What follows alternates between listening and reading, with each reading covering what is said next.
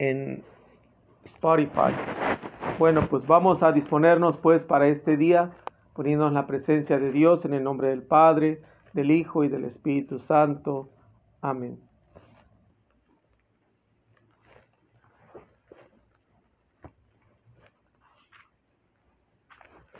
Alegrémonos en el Señor, alegrémonos porque está cerca.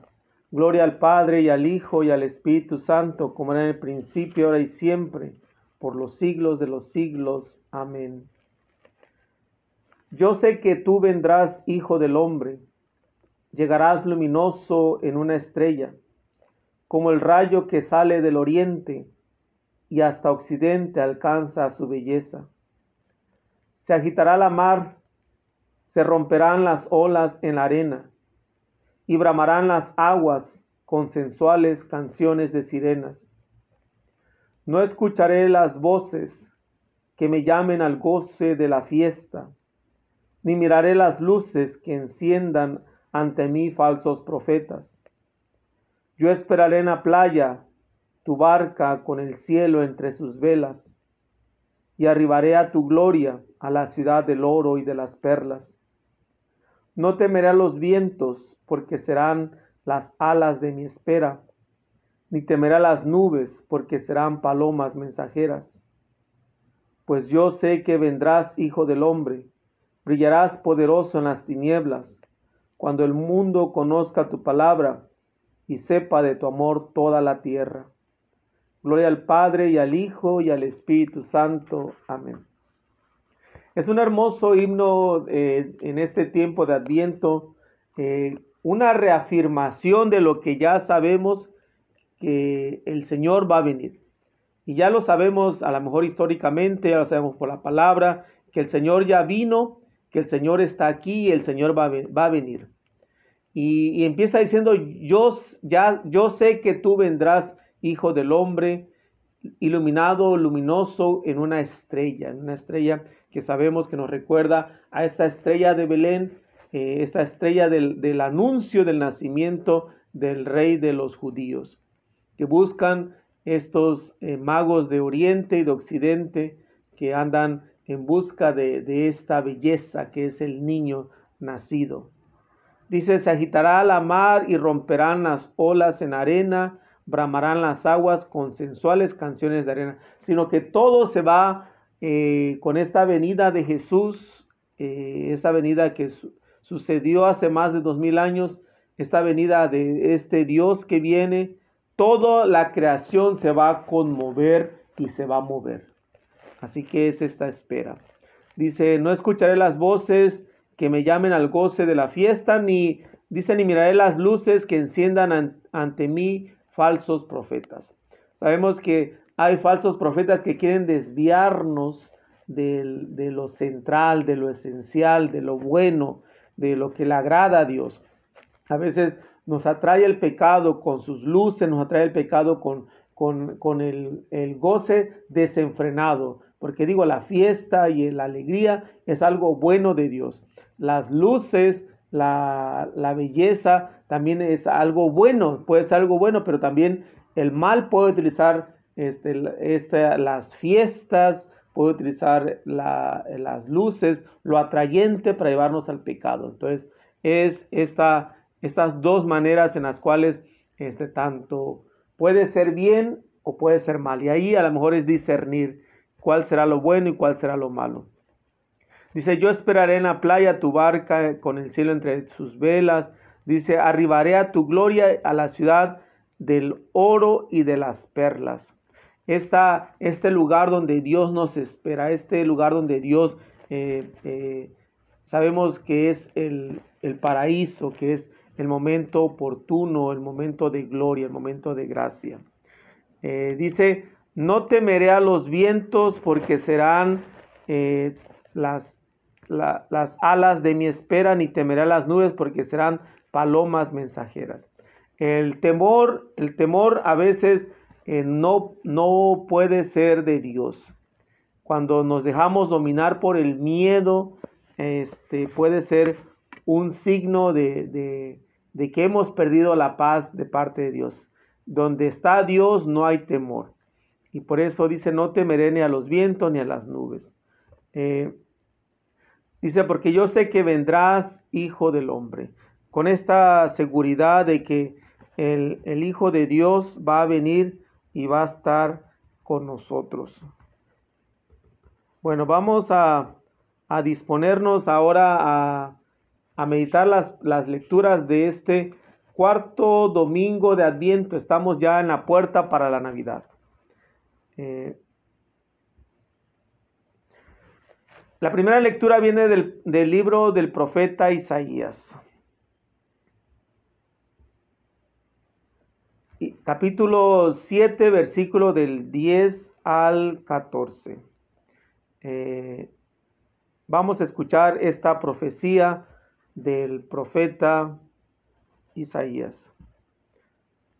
Dice, en aquellos tiempos el Señor habló a Haz diciendo, pide al Señor tu Dios una señal de abajo en lo, en lo profundo o de arriba en lo alto. Eh, contestó Haz, no la pediré, no tentaré al Señor.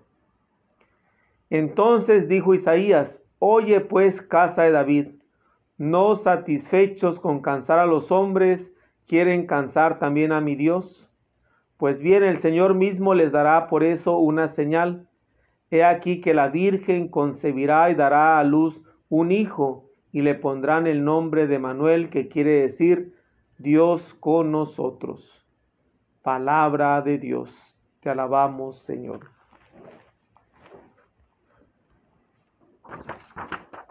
Estamos ante este oráculo eh, oráculo es una manera en la cual Dios se revela, según en, la, antigüedad, en diferentes culturas, este, Dios daba mensajes al pueblo, daba mensajes a personas y se llamaba oráculos, eh, son mensajes de Dios. Entonces, esta primera lectura nos habla de este eh, oráculo que es uno de los más famosos y más conocidos.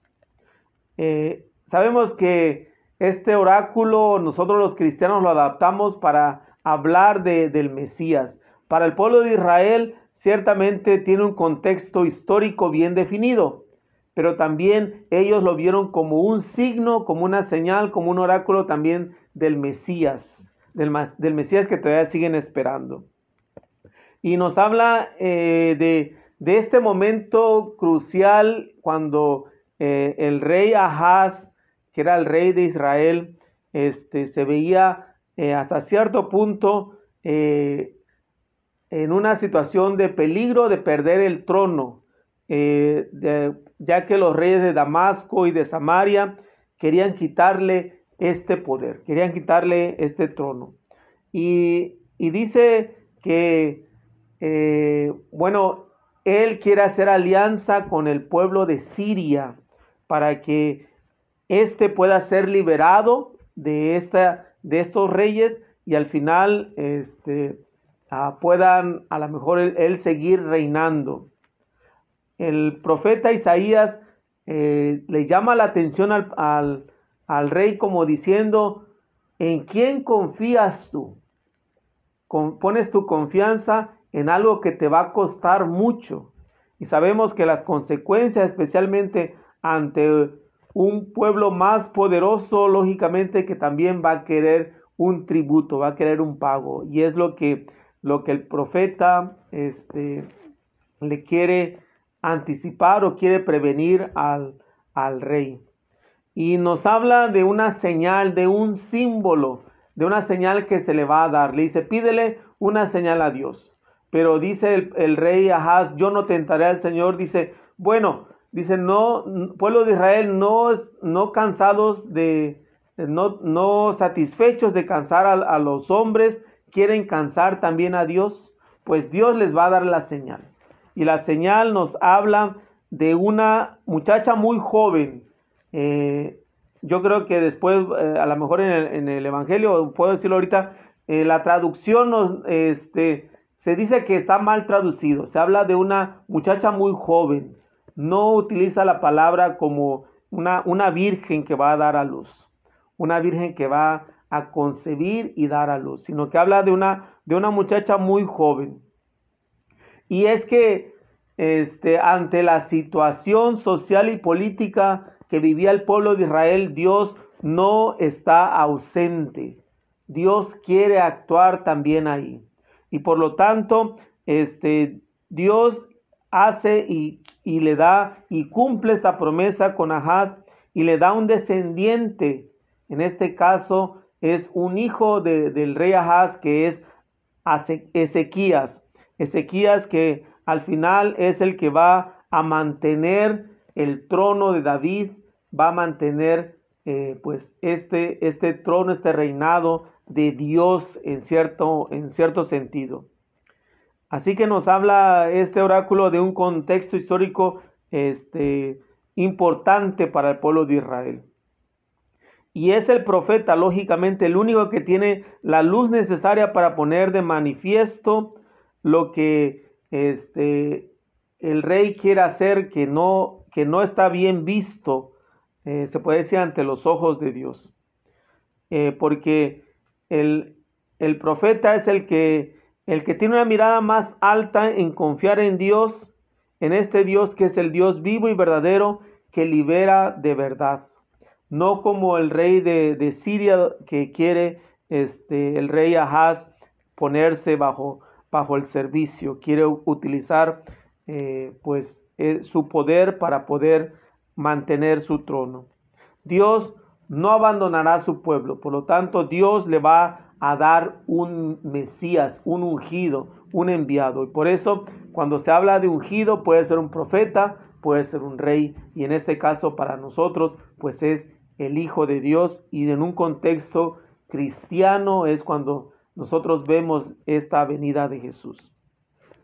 Vamos a meditar ahora este, el salmo que es el Salmo 23. El, estribillo es, ya llega el Señor, el Rey de la Gloria. Del Señor es la tierra y lo que ella tiene, el orbe y todo lo que en, en, él habitan, pues Él lo edificó sobre los mares, Él fue quien lo asentó sobre los ríos. ¿Quién subirá hasta el monte del Señor? ¿Quién podrá entrar en su recinto santo?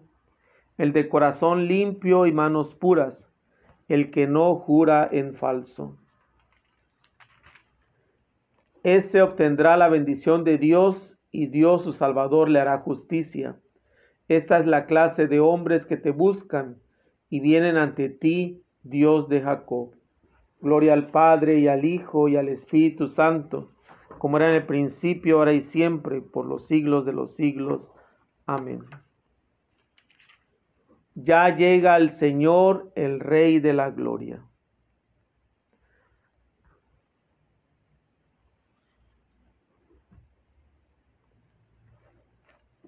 Este salmo eh, nos habla de, este Dios que es el Señor de la tierra y lo que ella contiene.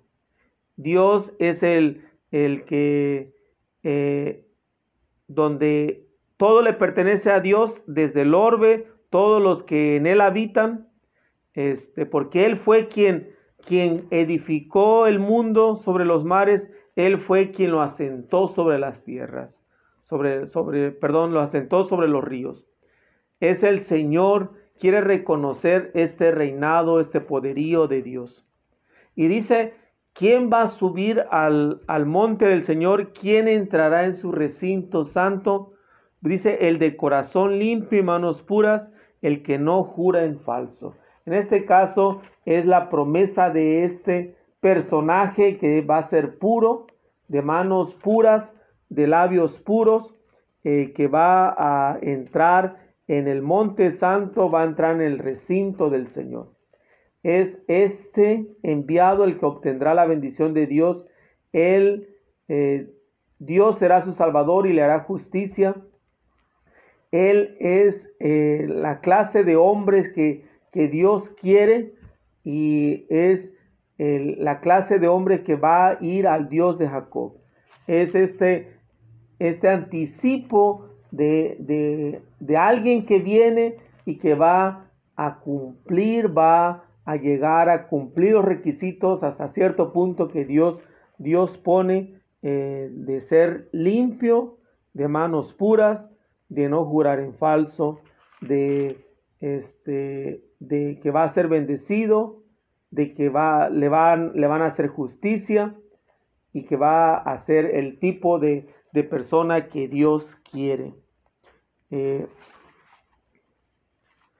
bueno, vamos a, ahora a pasar a la segunda lectura que es de la carta del apóstol San Pablo a los Romanos. Estos días hemos estado meditando eh, estas lecturas de, de San Pablo a los Romanos. Lectura de la carta del apóstol San Pablo a los Romanos, capítulo 1, versículos del 1 al 7. Prácticamente es el inicio de esta carta. Dice yo, Pablo, siervo de Cristo Jesús, he sido llamado por Dios para ser apóstol y elegido por él para proclamar su evangelio. Ese evangelio que anunciado de antemano por los profetas en las sagradas escrituras eh, se refiere a su Hijo Jesucristo, nuestro Señor, que nació en cuanto a su condición de hombre del linaje de David y en cuanto a su condición de Espíritu Santificador, se manifestó con todo su poder como Hijo de Dios a partir de su resurrección de entre los muertos. Por medio de Jesucristo, Dios nos, me concedió la gracia del apostolado, a fin de llevar a los pueblos paganos a la aceptación de la fe para gloria de su nombre. Entre ellos también se cuentan ustedes llamados a pertenecer a Cristo Jesús. A todos ustedes, los que viven en Roma, a quienes Dios ama y ha llamado a la santidad. Les deseo la gracia y la paz de Dios, nuestro Padre, y de Jesucristo el Señor. Palabra de Dios. Te alabamos, Señor.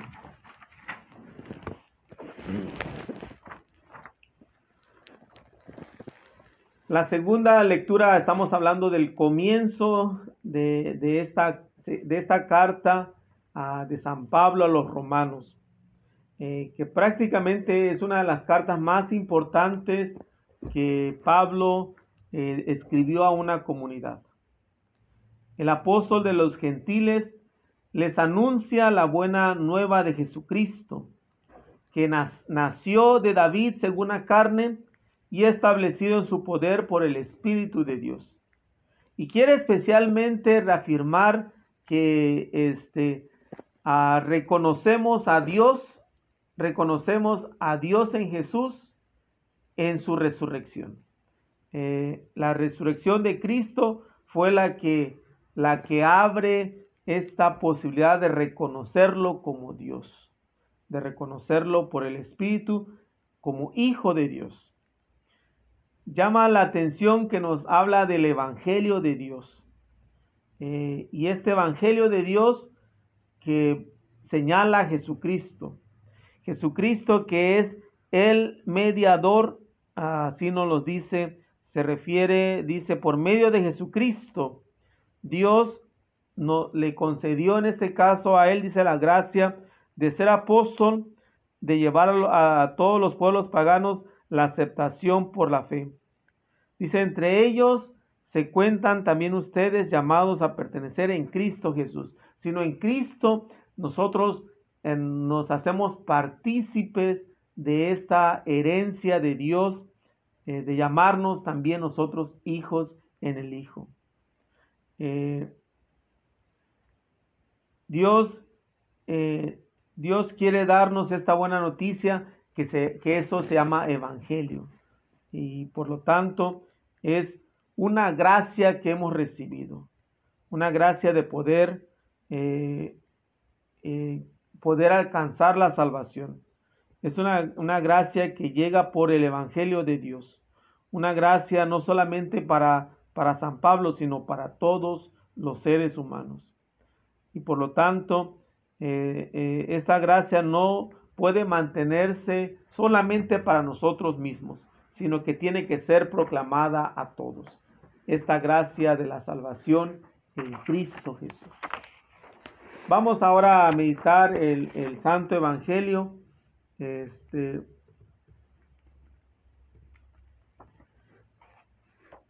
el Evangelio es de San Mateo capítulo 1 versículo del 18 al 24. Mateo 1 del 18 al 24. Lectura del Santo Evangelio según San Mateo. Cristo vino al mundo de la siguiente manera. Estando María su madre desposada con José, y antes de que vivieran juntos, sucedió que ella, por obra del Espíritu Santo, estaba esperando un hijo. José, su esposo, que era, hombre justo, no queriendo ponerla en evidencia, pensó dejarla en secreto. Mientras pensaba en estas cosas, un ángel del Señor le dijo en sueños, José, hijo de David, no dudes en recibir en tu casa a María, tu esposa, porque ella ha concebido por obra del Espíritu Santo. Dará a luz un hijo y tú le pondrás el nombre de Jesús, porque él salvará a su pueblo de sus pecados. Todo esto sucedió para que se cumpliera lo que había dicho el Señor por boca del profeta Isaías. He aquí que la Virgen concebirá y dará a luz un hijo a quien pondrán el nombre de Manuel, que quiere decir Dios con nosotros. Cuando José despertó de aquel sueño, hizo lo que le había mandado el ángel del Señor y recibió a su esposa. Palabra del Señor. Gloria a ti, Señor Jesús.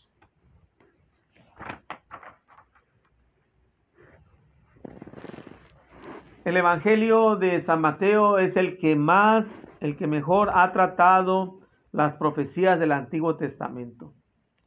Eh, de hecho, se dice que la comunidad de, San Mateo pues era una comunidad judía, una comunidad judía convertida al cristianismo. Por lo tanto, era necesario que todo este, se respaldara con el Antiguo Testamento, que Dios este, nos mandó a Jesús porque así lo, profetizaron o así lo dijeron los profetas. Todo lo que eh, el contexto va a ser mucho más judío, va a ser mucho más basado en, la, en, la, en la, Biblia hebrea para poder justificar este, que Jesús es el Hijo de Dios. Eh, nos habla de, pues de, de este cumplimiento de este cumplimiento de, la, de las profecías en la, cual el Mesías va a ser hijo de David. Y eh, si vemos, a lo mejor, este, si leemos desde el, desde el capítulo 1, versículo 1 de San Mateo, vamos, lo primero que vamos a encontrar es la genealogía de Jesús. Y nos va a narrar este, eh, toda una lista de nombres, este, todos desde eh, desde Adán hasta, hasta, hasta José, hasta San José. Eh, pero es interesante porque, bueno, este, eh, aparece que, que, en este caso José estaba desposado con María, ya estaban comprometidos, que al final no es como ahora que se les da un anillo de compromiso. En aquellos tiempos, eh, especialmente un, hombre eh, a veces era mayor, eh, a veces habla que mayor de 18 años o, que podía que escogía o, o se desposaba o se comprometía con una niña de 12 años, 13 años. Y lo que se hacía era que este, cuando se hacía el momento como de, de comprometerse, se le ponía un velo a, la niña para decir, este, como que ella me pertenece, va a ser mi esposa. Entonces, eh, se da este momento en el cual se dice que María ya estaba desposada con José. Eh, y, hablar de, un sueño es hablar de una experiencia religiosa, eh, porque así este, eh, es como en el Antiguo Testamento Dios hablaba a ciertas personas.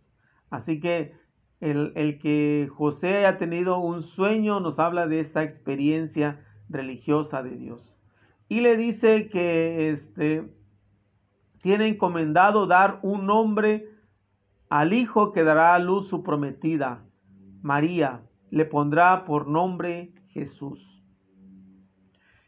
En la primera lectura escuchamos, y, yo, y aquí también al final de esta lectura escuchamos que se, que se refiere a Isaías 7, que le dice que le tendrá que poner el nombre de Manuel, que significa Dios con nosotros.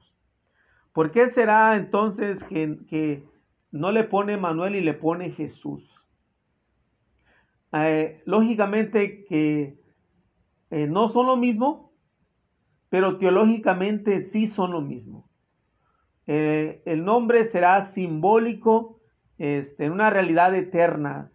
Jesús será el Emanuel porque es Dios con nosotros, Dios que está con nosotros.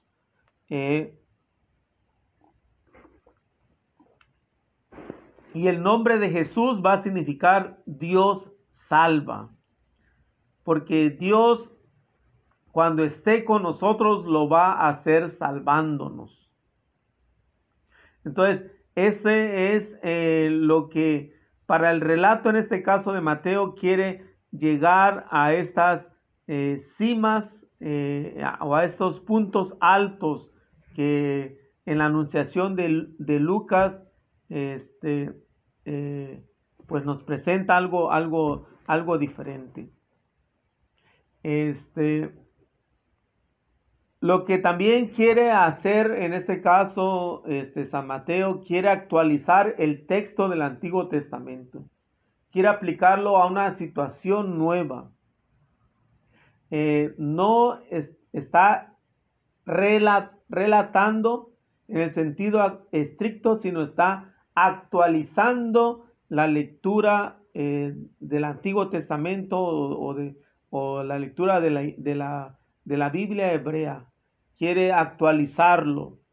Eh, porque para lo importante para Mateo es el que se tenga que desempeñar la misión. ¿Cuál es la misión?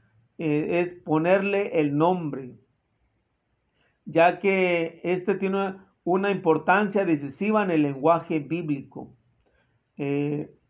Por ello, este, le pide que ponga el nombre de Jesús en este caso le pida a José que le ponga a su hijo, el eh, le ponga el nombre de Jesús, este, porque Dios eh, nos quiere, quiere estar con nosotros, pero Dios quiere estar con nosotros salvándonos.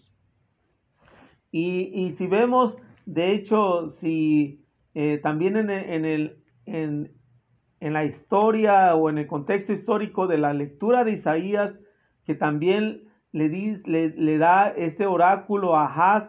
Ahaz también a su hijo no le llama Emanuel, a su hijo le llama Ezequías. Pero es, es, en el sentido teológico, es el Dios que está aquí, el Dios que está entre nosotros. Y por eso eh, es un hecho real el que José eh, le puso a su hijo este, Jesús. Porque, porque está cumpliendo esta profecía del Emanuel, este, este, este, esta profecía del Dios con nosotros. Y, y si vemos, bueno, nos habla de que Jesús es el hijo de David, eh, o es de la descendencia de, David, por lo tanto, Él es el que va a, reclamar el trono de David su padre. Pero si vemos en la genealogía, cuando habla de, Josué que, tuvo a José, no dice que de José nació Jesús.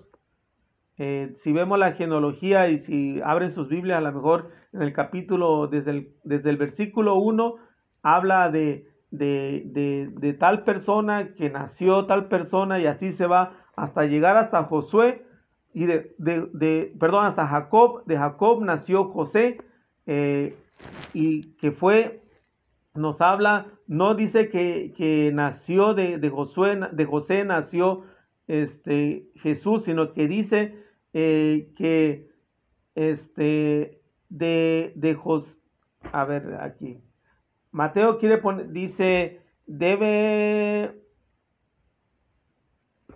eh, bueno, aquí está.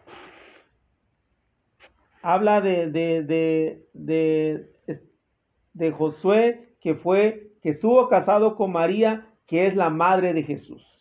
Al final ahí quiere hacer la referencia, quiere introducir, quiere presentar la imagen de María como la madre de Jesús. Que en este sentido quiere decir que este, quiere resaltar que Jesús es el Hijo de Dios. Y esta descendencia que se da para poder hablar que es descendiente de David es cuando José le pone el nombre. Al ponerle el nombre, él como padre, como padre está asumiendo y por lo tanto hay una conexión con David, pero con María está hablando de una conexión con Dios. Eh, no será hijo de José, naturalmente, este, pero porque será el Espíritu que va a ser eh, eh, el que va a concebir a, Jesús en el vientre de María y por lo tanto quiere decir que este es la relación este, con, Dios. Ah, Mateo intenta poner de manifiesto que Cristo desciende realmente de David. Intenta decir lo que intenta decir, que Jesús tiene un origen divino. Según el derecho judío, la mujer no cuenta en el alcance genealógico. Por consiguiente, a través de María no puede Cristo insertarse en la casa de David. Sin embargo, para Mateo es evidente que Jesús es hijo de María y del Espíritu Santo. Por eso quiere este, resaltar y no quiere decir Mateo que, Jesús es hijo de José, sino es hijo de María. Eh, nos habla a lo mejor de, este, no, de una manera extraordinaria el nacimiento de Jesús como lo hace Lucas. San Lucas nos, nos habla de esta manera extraordinaria porque nos habla de la, de la anunciación este, que se da a María este, con el ángel. Nomás este, aquí pone de manifiesto que, que este, ella concebirá, concebirá y dará a luz un hijo por obra del Espíritu Santo. Es lo único que nos dice. José pone al niño el nombre de Jesús, Yeshua. Yeshua es en, este, en, hebreo, que es un, un nombre teofórico, eminentemente bíblico, que, puede ser Josué o puede ser Yehoshua. Este, José es descendiente de David y es esposo legal de María. Al imponer el nombre de Jesús, a Jesús, se convierte legalmente en su padre lo cual lo inserta en la genealogía David, davídica. De este modo, Jesús es, eh, es hijo de David a través de José y es también el Mesías. Cuando nos habla este, de este cumplimiento de la profecía de, de Isaías capítulo 7 versículo 14, que nacerá de una virgen que en realidad este, la, la palabra original no dice que sea, que sea específicamente virgen, sino que es una doncella en, edad de casarse. Ah, así es la, traducción original o, el, la, la, palabra original que, eh, se dio, que se dio eh, este, especialmente en la traducción de los setentas. Este, uh, pero para nosotros Ah, así pasó también para la tradición cristiana, así pasó como virgen, este, que hay una conexión muy grande e, con este Dios Salvador, este Dios con nosotros. Eh, Dios, porque Dios no está con los hombres de otra manera que salvándonos y liberándonos. Por lo tanto, este, el nombre Emanuel, Jesús, Emanuel, Jesús, que, eh, Dios que salva, pero el Dios que está con nosotros. Es este relato hermoso, especialmente hablar de, de ya de estas figuras importantes del Adviento, de José y de María. Es una, hay una anunciación en el libro de, en el, en el Evangelio de San Lucas a María. Ahora hay una anunciación también para José que se da en sueños. Y le pide que reciba, dice, este, uh, le dice, no dudes en recibir en tu casa a María. Este, y al final dice, hizo lo que le había mandado el ángel del Señor y recibió a su esposa. No dudes en recibir eh, este, a María, tu esposa, porque ella ha concebido por obra del Espíritu Santo. Este es el mensaje a la mejor del adviento. Poder nosotros también recibir a Dios. Nos habla a lo mejor de este encuentro matrimonial. Y es Dios que quiere encontrarse con su pueblo. Dios quiere casarse con su pueblo. En esta venida de, Jesús al mundo es Dios eh, en la figura de Jesús que es el esposo que viene a casarse con su pueblo Israel y por lo tanto también para nosotros este nuevo pueblo de Israel que es la iglesia va a ser la esposa de Cristo. Por lo tanto, mis hermanos, también en este sentido del adviento es nosotros también poder aceptar en nuestros hogares a este Dios que viene a unirse con nosotros, a casarse con nosotros. Es también abrirnos a la posibilidad también nosotros de acercarnos a Dios y de poder entrar en Dios y poder casarnos con Dios. Ese es un sentido espiritual del encuentro de amor, del encuentro de, amor de Dios que viene para salvarnos. Este es el sentido que el Adviento quiere darnos. Vamos a cerrar los ojos por un momento, vamos a, a ponernos en la presencia de Dios. Vamos a, a pedir que venga la paz, a pedir que venga el príncipe de la paz.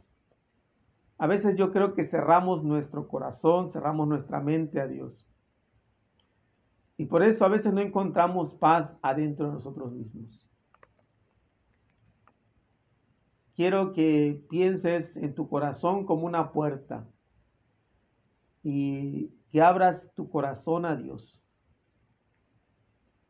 que dejes que Dios venga como el esposo amado, que venga como, como eh, el, el, que ama, como, como la que ama. Deja que Dios venga como ese amor que esperas. Deja que Dios entre en esa puerta de tu corazón, que habite ahí. Este Dios que viene a salvarnos, el Dios que está con nosotros, el Emanuel, pero también el Dios que viene a salvarnos, que es Jesús. Jesús, que significa Dios salva, Emanuel, que significa Dios con nosotros. Deja que Dios esté contigo. Deja que Dios te sane, Dios te salve y Dios te libere. Que Dios tome, que tome posesión de, de todas tus eh, carencias, necesidades, limitaciones, frustraciones que vives. Deja que, que Dios te dé paz, que Dios sea la paz. Ven Señor Jesús, ven Señor, ven a salvarnos, ven a quedarte con nosotros, ven Emanuel. Ven Jesús. Padre nuestro que estás en el cielo, santificado sea tu nombre. Venga a nosotros tu reino. Hágase tu voluntad en la tierra como en el cielo. Danos hoy nuestro pan de cada día. Perdona nuestras ofensas, como también nosotros perdonamos a los que nos ofenden. No nos dejes caer en tentación y líbranos del mal. Amén. Pidamos a María y a San José, los, los grandes personajes del Adviento, que ellos nos ayuden y nos animen a abrir nuestro corazón a Jesús para que venga a nosotros, para que nazca en nuestros corazones. Dios te salve María, llena eres de gracia, el Señor es contigo. Bendita eres entre todas las mujeres y bendito es el fruto de tu vientre Jesús. Santa María, Madre de Dios, ruega por nosotros pecadores, ahora y en la hora de nuestra muerte. Amén.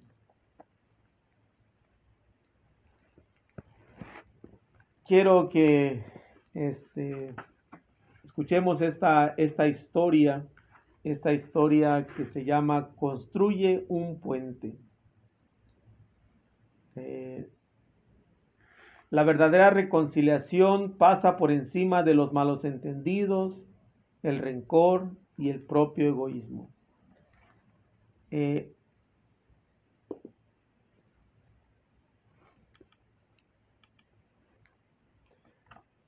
se cuenta que una cierta vez dos hermanos que vivían en granjas vecinas separadas apenas por un río entraron en conflicto. Fue la primera gran desaveniencia en toda una vida de trabajo, uno al otro lado, uno al lado del otro, compartiendo las herramientas, cuidando uno del otro. Durante años ellos trabajaron en sus granjas y al final de cada día podían atravesar el río y disfrutar uno de la compañía del otro. A pesar del cansancio, hacían la caminata con placer, pues se amaban, pero ahora todo había cambiado. Lo que comenzó con un, un pequeño malentendido finalmente explotó en un cambio de ásperas palabras seguidas por semanas de total silencio. Una mañana el hermano mayor sintió que golpeaban su puerta. Cuando abrió vio un hombre con una caja de herramientas de carpintero en la mano. Estoy buscando trabajo, dijo. Dijo este. Quizás usted tenga un pequeño servicio que yo pueda hacer. Sí, dijo el granjero. Claro que tengo, un tengo trabajo para usted. Ve aquella granja al otro lado del río. Es, es de mi vecino. No, en realidad es de mi hermano. Eh, de mi hermano más joven. Nos peleamos y no puedo soportarlo más. Ve aquella pila de madera cerca del, gran, del granero. Quiero que usted construya una cerca bien alta a lo largo del río para que yo no pueda verlo más. Creo que entiendo la situación, dijo el carpintero. Muéstreme dónde están las palas, que ciertamente haré un trabajo que lo dejará usted satisfecho. Como precisaba ir a la ciudad, el hermano mayor ayudó al carpintero a encontrar el material y partió. El hombre trabajó arduamente durante todo aquel día. Ya anochecía cuando terminó su obra. El granjero regresó de su viaje y sus ojos no podían creer lo que veían. No había ningún cerco. En vez de, cerco había un puente que unía las dos márgenes del río. Era realmente un bello trabajo, pero el granjero estaba furioso y le dijo, Usted fue muy atrevido en construir ese puente después de todo lo que yo le conté. Sin embargo, las sorpresas no habían terminado. Al mirar nuevamente para el puente, vio a su hermano que se acercaba del otro margen del río corriendo, con los brazos abiertos. Por un instante permaneció inmóvil de su lado del río, pero de repente en un impulso corrió en dirección del otro, y ellos se abrazaron en medio del puente. El carpintero estaba partiendo con su caja de herramientas cuando el hermano que lo contrató le dijo, emocionado, Espere, quédese con nosotros por algunos días. El carpintero respondió, Me encantaría quedarme, pero desgraciadamente tengo muchos otros puentes que construir. ¿Y usted está necesitando un carpintero o es capaz de construir su propio puente para, para aproximarse a aquellos con los que rompió contacto. No busque construir cercas que los, que separen de las personas de las que se encuentra distanciado. Construya puentes. Es una hermosa historia que nos habla este, de buscar poder construir puentes y no cercas. Poder a lo mejor mirar eh, cómo podemos unir en vez de dividir. A veces yo creo que surgen, eh, por pequeños malos entendidos, se hace unas grandes discusiones, unas grandes peleas, unas grandes separaciones. Y a veces peleamos por tonterías, a veces nos enojamos con una persona que queremos o una persona que deberíamos querer por cualquier tontería. A veces hay situaciones que realmente son graves, pero a veces no dejemos que, que esto haga que nos separemos más. A veces es bueno buscar soluciones en vez de buscar culpables. Esta historia que nos habla de, de estos dos hermanos que se separaron y este carpintero que se le pide construir una cerca porque él ya no quería ver más, ya no soportaba más ver a su hermano. Y este carpintero que en vez de construir cerca construyó un puente y que sirvió para unificarlos, que al final se encuentran, este, se abrazan y pues se reconcilian. Y a veces yo creo que así también es Dios. Dios quiere acercarnos más a Él a través de Jesús. Dios no quiere este, dividirnos, quiere que podamos también unirnos en Él a través de la presencia de, de la presencia de, de María, que también fue un puente, de San José, que es un puente, que fue un puente, y, también un puente que es Dios mismo a través de Jesús. Eh, yo creo que es una hermosa enseñanza para poder empezar a construir los puentes que necesitamos, poder ponernos en contacto con aquellos que hemos perdido el contacto, con aquellos que nos hemos molestado por diferentes circunstancias y situaciones y poder hacer una nueva realidad de vida. El Señor esté con ustedes. Y la bendición de Dios Todopoderoso, Padre, Hijo y Espíritu Santo, descienda sobre ustedes y permanezca para siempre. Amén. Pues es un gusto y un placer poder saludarlos. Este, quisiera saludar a quienes no los saludé en un principio.